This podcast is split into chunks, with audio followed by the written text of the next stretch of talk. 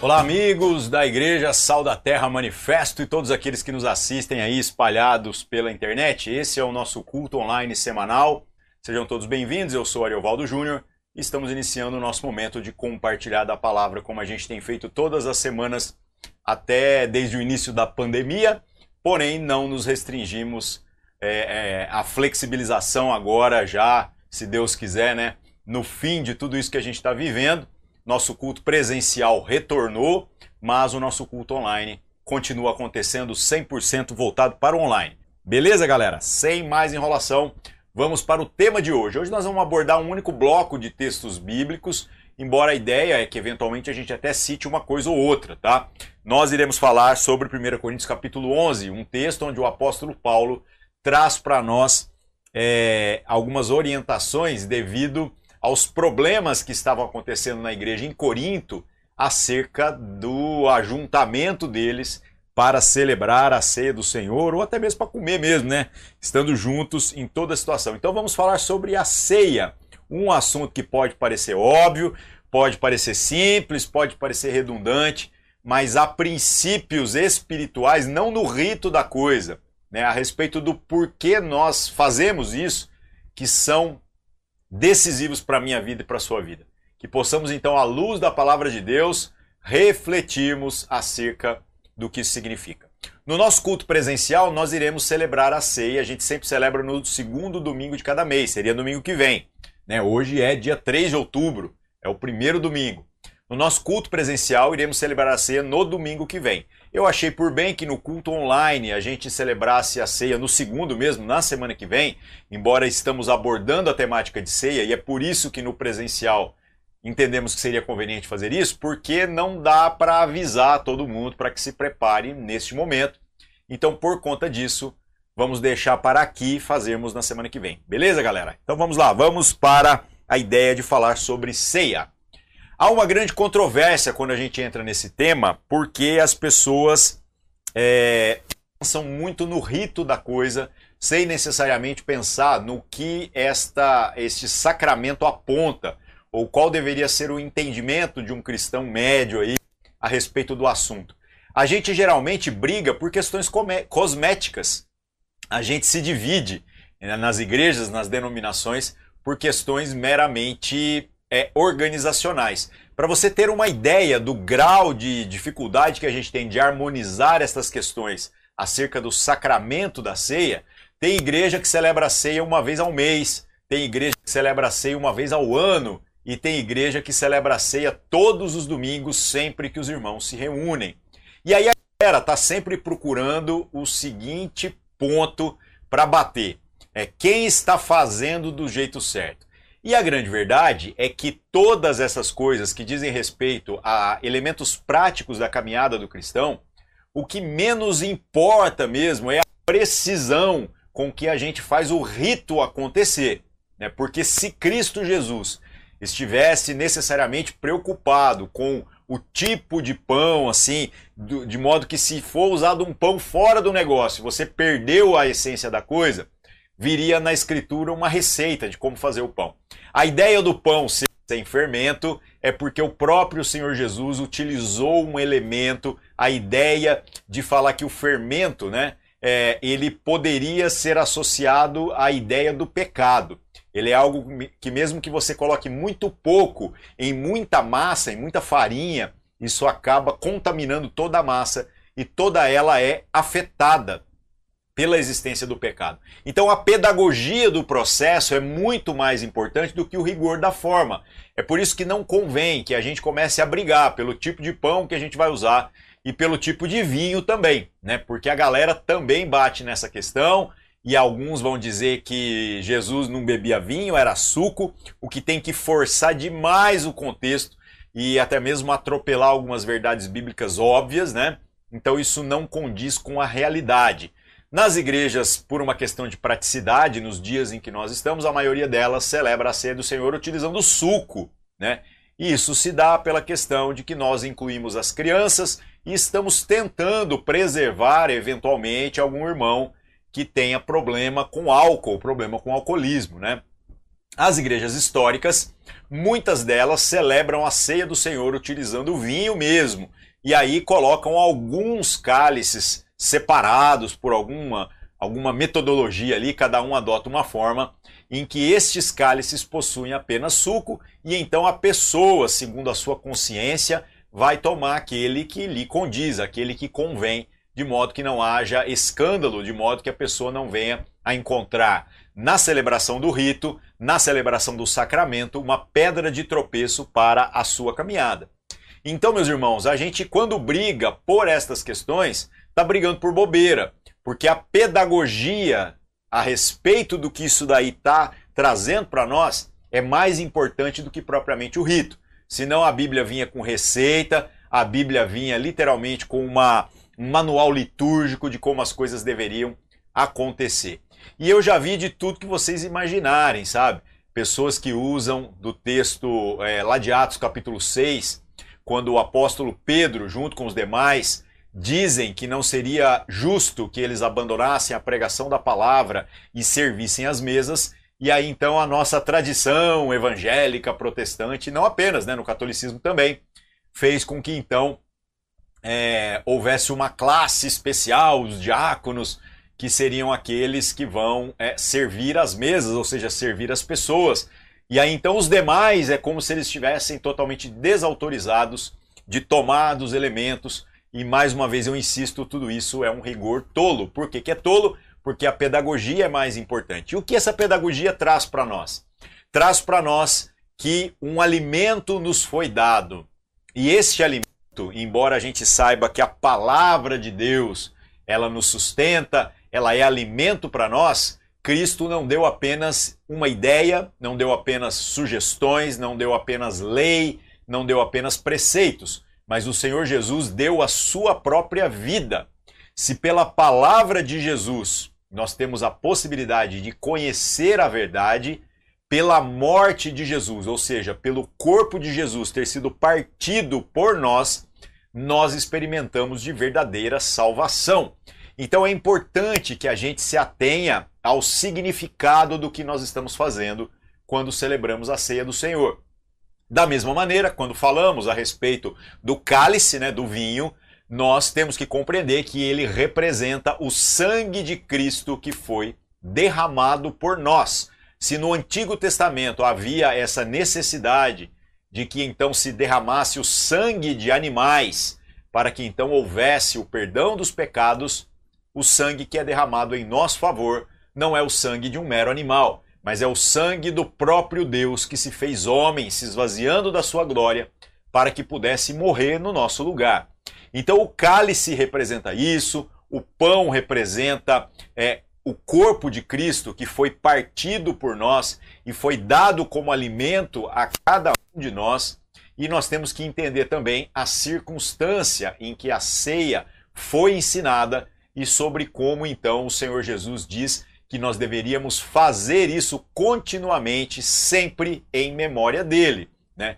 Então Jesus se reúne com os seus discípulos e ele então é, faz todo o processo ali, né, onde ele compartilha o cálice, compartilha o pão que é partido. E a coisa mais importante que existe naquela situação é a consciência não apenas dos elementos, mas também de quem somos nós ao tomarmos parte nessa mesa. Alguns detalhes que acabam é, passando desapercebidos pela maioria dos leitores, né, ignora de que nesta mesa não está tomando da ceia apenas 11 dos seus discípulos, mas Judas Iscariotes está, ali também, é, recebendo da mesma coisa que os demais, né? O que obviamente coloca muito peso sobre as nossas tradições no que se refere à questão de tentar impedir alguém de que é, eventualmente não fosse digno de tomar da mesa do Senhor. Até porque, meus irmãos, nós não nos alimentamos do corpo de Cristo e do sangue de Cristo por uma questão de dignidade, mas sim por uma questão de que nós, reconhecendo a nossa miséria, somos gratos a Deus que nos chama agora a tomar parte dessa mesa. Tomar parte dessa mesa de maneira indigna é um problema? Com certeza é. E o texto que a gente vai ler aqui em 1 Coríntios capítulo 11 esmiuça isso, né? cita exemplos práticos de quais são os problemas, dos quais eu já quero adiantar para você que na maioria das vezes as pessoas compreendem de forma equivocada. Tem gente que acha que o grande problema limitador para que a gente tome da mesa do Senhor seria eventualmente a prática de algum pecado que a gente é, é, fez aí nas últimas horas ou nos últimos dias. E temos que nos lembrar que pecado para Jesus não é problema. Né? Pecado, você confessa o seu pecado a Deus e você, é, demonstrando o verdadeiro arrependimento, você encontra perdão para o seu pecado. E se há alguma coisa para se acertar com outra pessoa, você vai lá e acerta.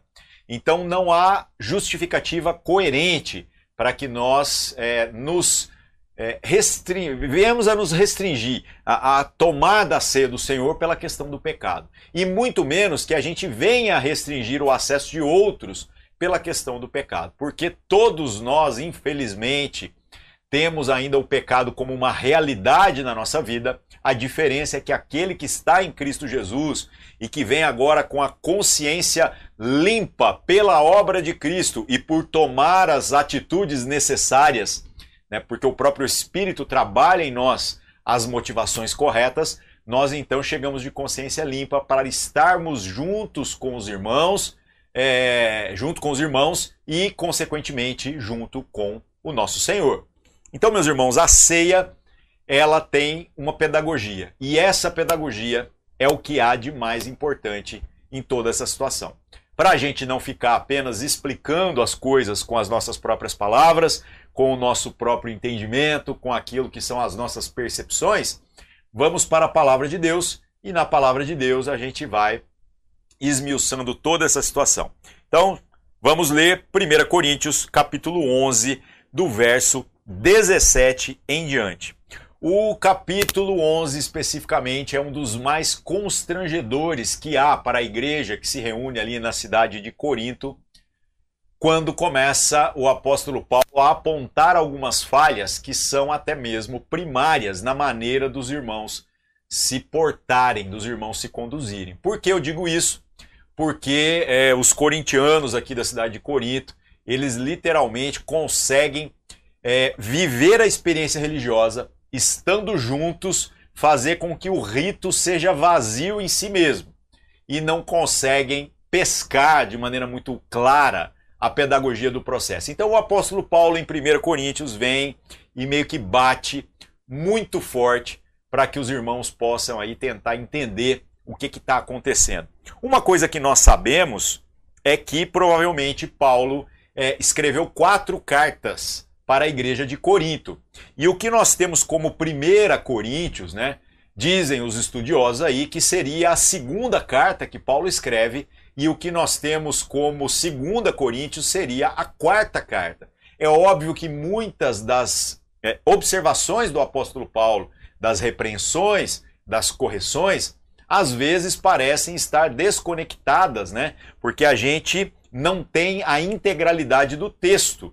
Né? Mas, meus irmãos, que a gente possa se atentar àquilo que Paulo está chamando a atenção nestes textos que estão disponíveis para nós na palavra de Deus, para que a gente possa extrair quais são os princípios que são atemporais, que valeram não apenas para aquela igreja especificamente, que estava passando por alguns problemas, como também as coisas que valerão para a nossa vida, a nossa experiência como igreja, beleza? Então Paulo começa, 1 Coríntios capítulo 11, verso 17. Nisto, porém, que vou dizer-vos agora, não vos louvo, porquanto vos ajuntais não para melhor, senão para pior. Olha como é que o apóstolo Paulo já começa aqui um assunto de maneira muito delicada. Ele está dizendo assim: ó, agora eu vou entrar num assunto, vou falar a respeito de uma coisa que eu não louvo vocês. Eu não tenho como elogiar vocês com relação a isso. Com relação a outras coisas, até pode ser. Com relação a coisas que eu já citei anteriormente, beleza. Mas agora, nisso daqui, vocês estão comprometidos. Vocês estão agindo de uma maneira que faz com que a reunião de vocês não seja para melhor, seja para pior. E às vezes o nosso entendimento a respeito da nossa experiência como igreja é de que, na verdade, existe a experiência neutra e existe a experiência muito boa. Mas o apóstolo Paulo aqui chama a nossa atenção para que até mesmo aquilo que é feito em nome de Jesus, para aquilo que é feito seguindo o rito, ou seja, a pessoa certa, na hora certa, no lugar certo, fazendo a coisa certa, mas sem o devido entendimento, pode gerar distorções de modo que aquilo que era para ser bênção se torna literalmente uma aberração, algo que nos afasta do princípio de Deus. Então a gente não se reúne apenas perdendo tempo, a gente reúne para pior mesmo.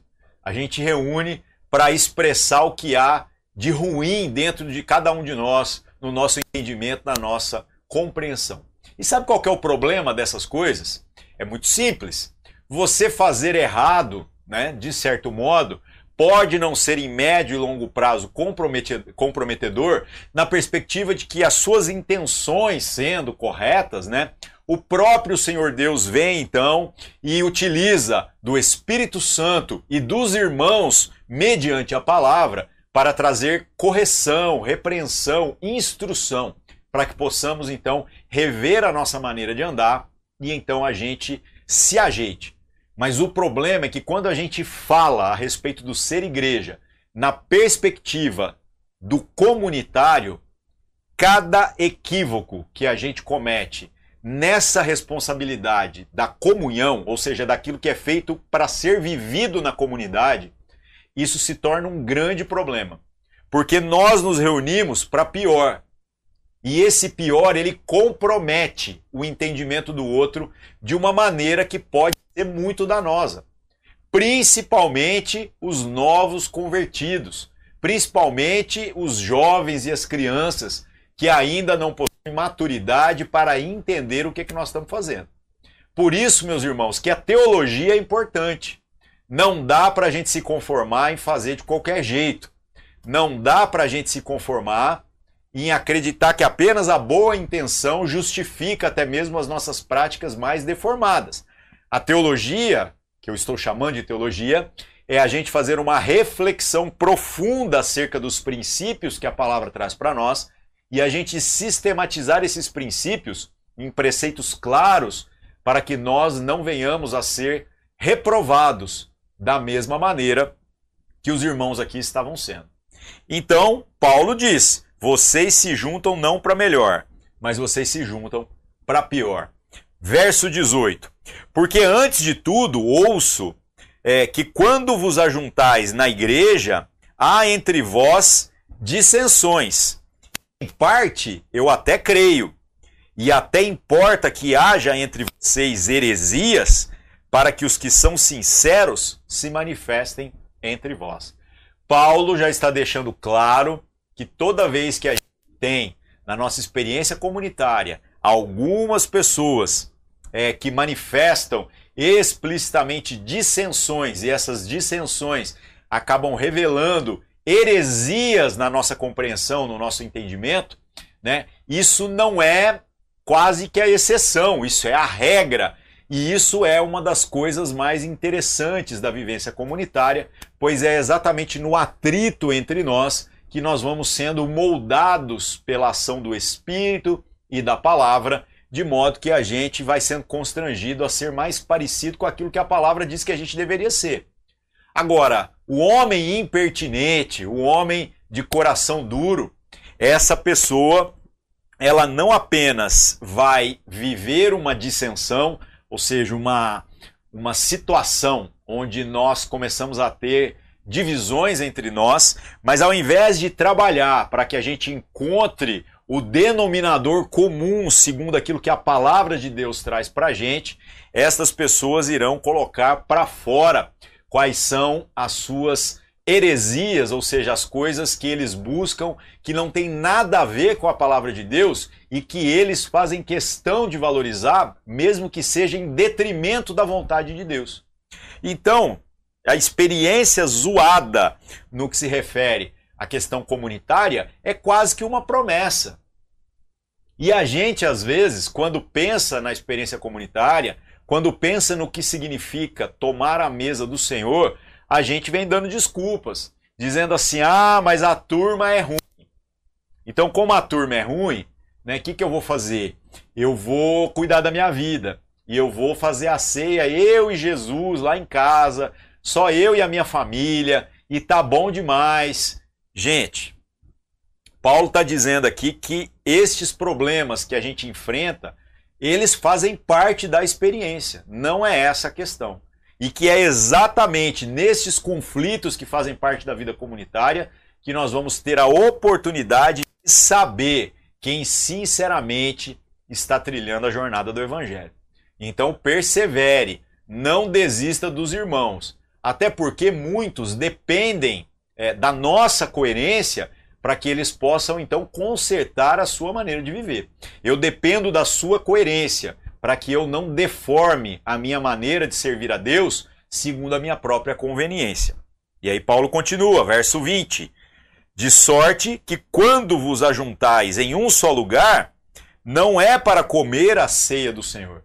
Então Paulo aqui agora entra no assunto da ceia, dizendo que a ceia, a maneira pela qual as pessoas estão se reunindo, demonstra que a motivação está equivocada. Ou seja, podem até estar fazendo a coisa certa. Podem até estar ali presencialmente, seguindo o rito, fazendo a oração certa, tudo beleza.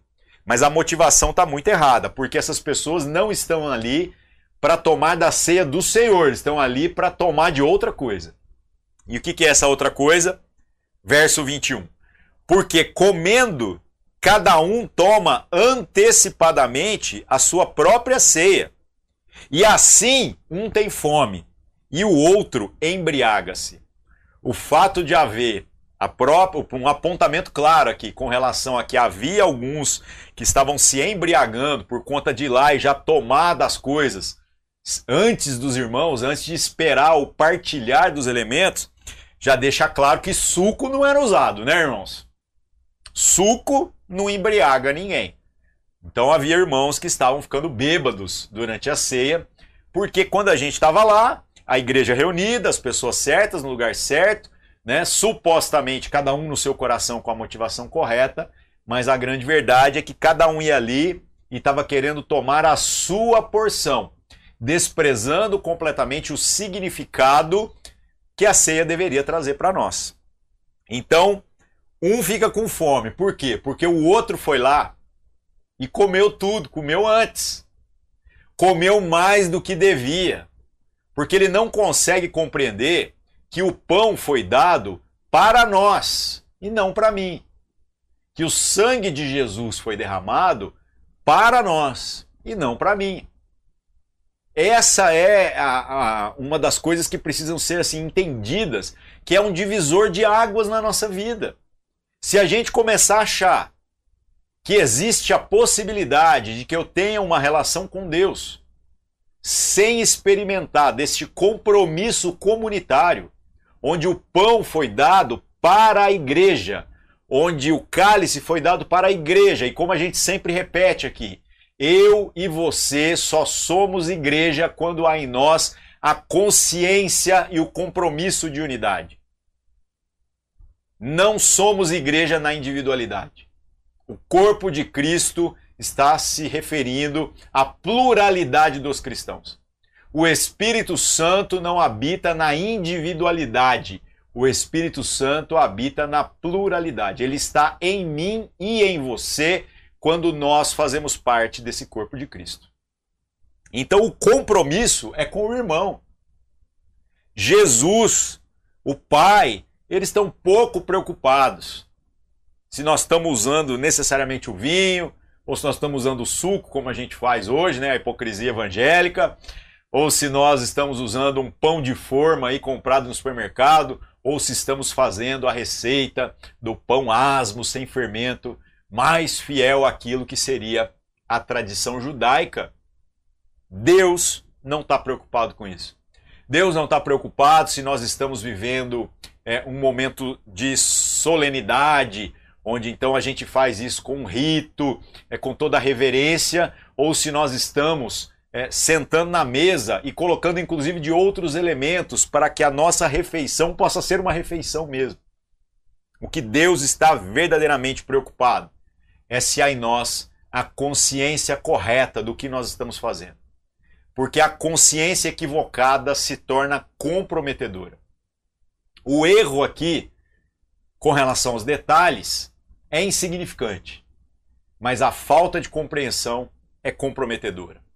E então Paulo continua, depois de falar: olha, tem uns que estão ficando com fome, porque você está achando que aquilo que Deus deu para ser partilhado é só para você.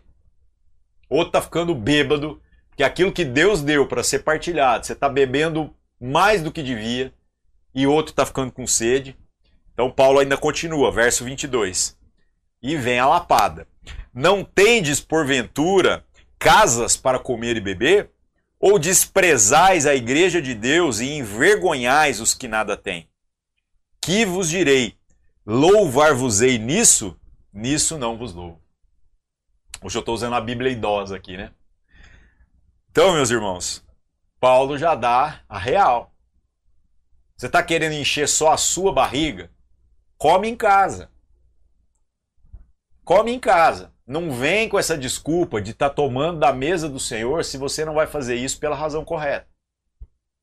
Não venha se reunir entendendo que entre nós vão haver pessoas que, se a gente for fazer uma ceia mesmo, uma mesa com alimento, há pessoas que não vão ter a possibilidade de contribuir com nada e ainda assim essas pessoas vão ter que comer.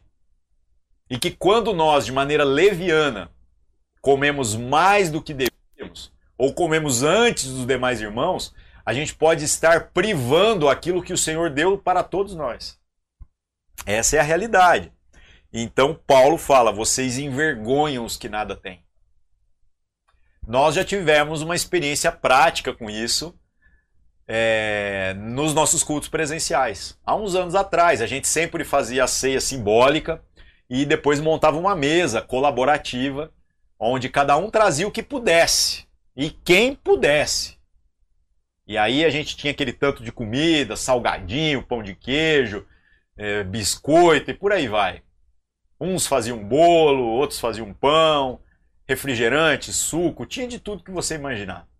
E aí terminando então o, o momento ali litúrgico da ceia, onde nós falávamos é, a respeito de Jesus e do seu sacrifício por nós, nós então íamos para a mesa e comíamos.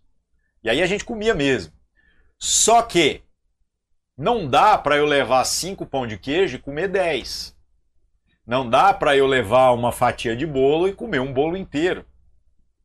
E não dá também para a gente, achando que aquilo lá é só para matar a nossa fome, a gente não ter a sensibilidade com relação à razão pela qual a gente está colocando esse alimento ali. E aí nós tivemos uma experiência constrangedora mesmo, né? De alguns visitantes, gente de fora, que não apenas nos visitaram, como depois deram um feedback para nós pela internet, dizendo assim: olha, foi bênção a palavra, o louvor, todo o culto. Mas na hora que vocês foram para a mesa, a gente não conseguiu chegar perto da mesa. Porque a galera amontoou em volta e fechou a mesa mesmo. E nós fizemos isso mesmo. Para nossa vergonha, para o nosso constrangimento. Então nós tivemos que pedir perdão por conta desse tipo de atitude e nós tivemos que nos repreender mutuamente. De modo que a gente entenda que se alguém vai ficar sem comer dessa comida para encher o bucho mesmo, do salgadinho e tudo mais, que seja a gente. E que a gente possa servir todos os demais. Que a gente possa ir lá e comer só um, mesmo que você tenha trazido um pacote com 50. Essa é a consciência porque nós estamos aqui reunidos em nome do Senhor. Não é para todo mundo ter uma porção igual, mas é para cada um discernir Deus qual é a sua porção e qual é a sua responsabilidade na ministração da porção na vida do irmão. Se nós não conseguimos partilhar nem mesmo o alimento, nem mesmo do cálice, nós não conseguiremos partilhar nenhuma outra coisa. Essa é a crise da ceia. E é por isso que as pessoas conseguem, fazendo parte de uma igreja, muitas vezes não enxergar a graça de Deus, porque a gente se reúne pela motivação incorreta, pela motivação equivocada. E aí o apóstolo Paulo vai para a teoria. Verso 23. Estamos lendo 1 Coríntios capítulo 11, verso 23. Porque eu recebi do Senhor o que também vos ensinei, que o Senhor Jesus, na noite em que foi traído, tomou o pão e, tendo dado graças, o partiu e disse: Tomai, comei. Isto é o meu corpo que é partido por vós. Fazei isso em memória de mim. Semelhantemente também, depois de cear, tomou o cálice, dizendo: Este cálice é o novo testamento no meu sangue. Fazei isso todas as vezes em que beberdes, em memória de mim. Então Jesus aqui fez o processo, mas o processo aponta para tudo isso que a gente está dizendo aqui. Então, ó, o pão por vós, o cálice é o meu sangue, o novo testamento que foi dado por vós. Façam isso todas as vezes. Não é de vez em quando.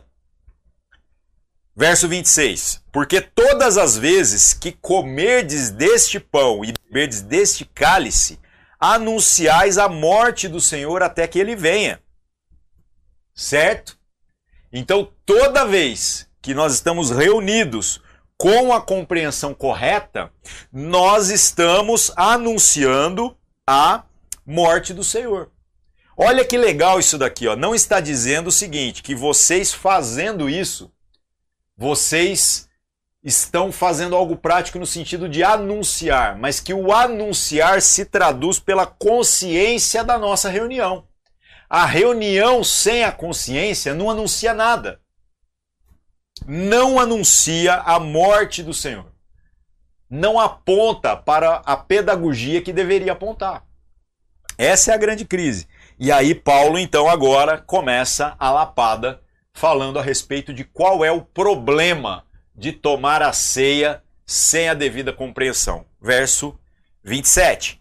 Portanto, qualquer que comer deste pão ou beber o cálice do Senhor indignamente, será culpado do corpo e do sangue do Senhor.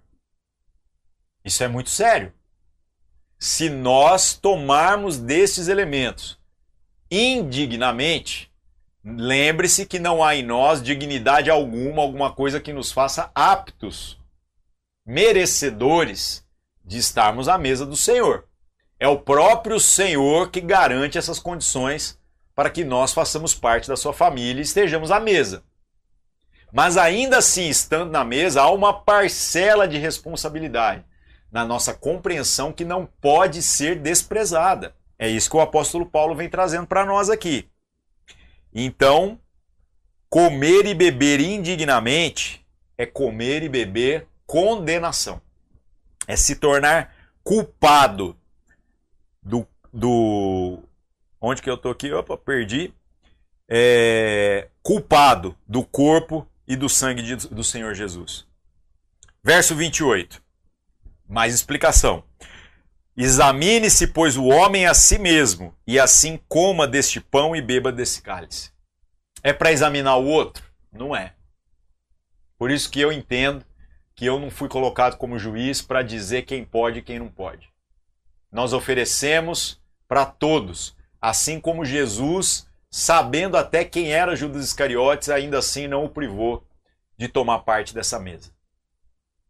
Agora, Judas, não examinando a si mesmo, provavelmente tomou de condenação. Essa é a realidade. Mas que a gente possa examinar a nós mesmos. Agora, o que é esse examinar a nós mesmos, né? É isso que a gente precisa entender. Verso 29. Porque o que come e bebe indignamente, come e bebe para sua própria condenação, não discernindo o corpo do Senhor. Então, o que, que é o problema que compromete a nossa participação nesses elementos? Não discernir o corpo do Senhor. Esse é o problema. Não é pecado, porque, como eu já disse, pecado nós confessamos, nós colocamos a nossa vida diante de Deus, nós nos arrependemos, manifestamos isso publicamente, pedimos perdão para quem temos que pedir perdão, vamos lá e, e expressamos é, é, a, a nossa mudança de vida agora como um testemunho da obra de Deus em nós. A gente repara o dano provocado ao outro na medida do possível. Tudo isso a gente faz. E está resolvida a questão. Agora, estar junto com a igreja, que é o corpo de Cristo, no, no dia certo, com as pessoas certas, com os elementos certos, mas com o entendimento errado, achando que aquilo ali é sobre você, sobre Deus e você, e não sobre Deus e nós, é o problema que compromete toda a história. Então não dá para a gente viver essa jornada que nos foi proposta para ser experimentada em família, não dá para viver isso nas nossas individualidades. Ah, mas é difícil. É difícil mesmo. Viver em família é difícil. E Paulo vai colocando mais peso. Verso 30. Por causa disso, não discernir o corpo. Há muitos fracos e doentes entre vocês. E até mesmo muitos que dormem. Muitos que até morreram. O apóstolo Paulo que está falando. Então há fracos e doentes entre nós porque a gente estando junto, a gente não está se alimentando do verdadeiro alimento. Nós estamos comendo e bebendo é condenação para sobre a nossa vida. Simples. Simples. O erro é óbvio. E nós ainda insistimos em viver no erro. Pelo amor de Deus. Verso 31. Porque se nós julgássemos a nós mesmos, não seríamos julgados a gente é muito rápido para querer julgar os outros, para querer procurar uma suposta dignidade na vida dos outros. Mas a gente não quer que isso seja feito na nossa vida, na nossa existência.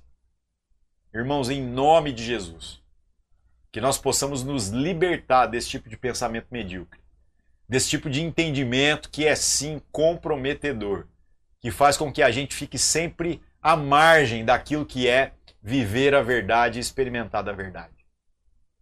Em nome de Jesus, meus irmãos. Que nós possamos nos aprofundar no conhecimento da vontade de Deus e no manifestar da vivência dessa vontade na expressão comunitária e não apenas na nossa jornada individual. Verso 32: Mas quando somos julgados, somos repreendidos pelo Senhor. Então o Senhor Deus está nos dando privilégio nessa tarde de domingo de através da sua palavra e através dessa nossa reflexão, de que a gente possa ser repreendido pelo Senhor. Para quê? Para não sermos condenados com o mundo. É isso. Você sentiu aí uma pontada no coração? Sentiu que você pode ter tomado da mesa do Senhor indignamente? Eu com certeza já tomei. Com certeza, meus irmãos. Então, este é o momento que a gente aceite a repreensão do Senhor e a gente se porte de maneira digna. O que, que a gente vai fazer? Verso 33. Portanto, meus irmãos, quando vos ajuntais para comer, esperais uns pelos outros. Espera, porque essa jornada é feita para ser trilhada junto. O meu irmão é meu problema. Tem que ser. Eu sou o problema do meu irmão. Tem que ser. Eu sou o responsável pelo meu irmão. Tenho que ser. Nós temos que assumir esse protagonismo na vida uns dos outros. Fazendo isso, quando nós nos assentarmos na mesa em memória do Senhor Jesus, o Pai então olhando dirá: Estes são os meus filhos amados que me enchem de alegria. Como ele disse a respeito de Jesus. Jesus é quem é, não apenas pelo seu poder e pela sua autoridade, mas podendo Jesus, que já era pleno em si mesmo, junto com o Pai e o Espírito Santo, ficar na sua, Jesus fez questão de vir partir a si mesmo para poder alimentar a nós. Jesus nos esperou e a gente não está querendo esperar uns aos outros. Verso 34: Mas se alguém tiver fome, coma em casa, para que não vos ajunteis para condenação que a gente se junte pela motivação correta. Quanto às demais coisas, ordená-las-ei quando for ter convosco. Então há muitas outras coisas que eventualmente são um desdobramento dessa nossa crise de entendimento. A gente acha que o problema da igreja é a falta de amor, o problema da igreja é a falta de fazer ação social, de distribuir cesta básica, de que administra dinheiro muito mal, de fica esfolando as pessoas no dinheiro. Meus irmãos, se nós vivermos à mesa com a compreensão correta, isso vai afetar todas as outras coisas que nós vivemos como igreja. Pode ter certeza disso. Eu creio e eu testemunho sobre como isso é possível, isso é uma realidade para a igreja do Senhor. Vamos orar, vamos nos colocar diante de Deus nesse momento. Senhor Deus, em nome de Jesus, é, pedimos perdão pelo nosso pecado, pedimos perdão pela dureza do nosso coração, pela nossa dificuldade em entender que o irmão é uma parte importante do processo do Senhor para a nossa vida. E nós somos uma parte importante do processo do Senhor para a vida do irmão que a gente possa ser curado com relação a esse ranço que a gente tem da experiência comunitária, mas que possamos tomar da mesa do Senhor com a consciência correta, com uma consciência limpa, sabendo que nós estamos aqui juntos. Estamos aqui pelo Senhor, mas nós estamos aqui também uns pelos outros. Da mesma maneira que o seu filho Jesus se ofereceu, partiu a si mesmo por cada um dos seus discípulos. Perdoa a dureza do nosso coração, nos traz agora é, integridade para que a gente possa viver de maneira diferente daqui em diante. Em nome de Cristo Jesus. Amém. É isso aí, meus irmãos. Que Deus abençoe todos vocês, que tenham uma boa semana. Nós nos vemos aí nos pequenos grupos e na nosso, no nosso culto no domingo que vem. Beleza? É isso aí. Deus abençoe e até mais.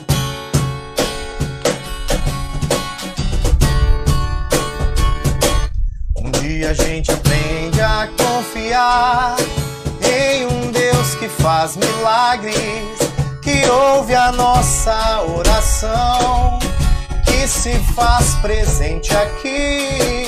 Um dia a gente aprende a dar um passo só de cada vez, mas sem duvidar, mas sem duvidar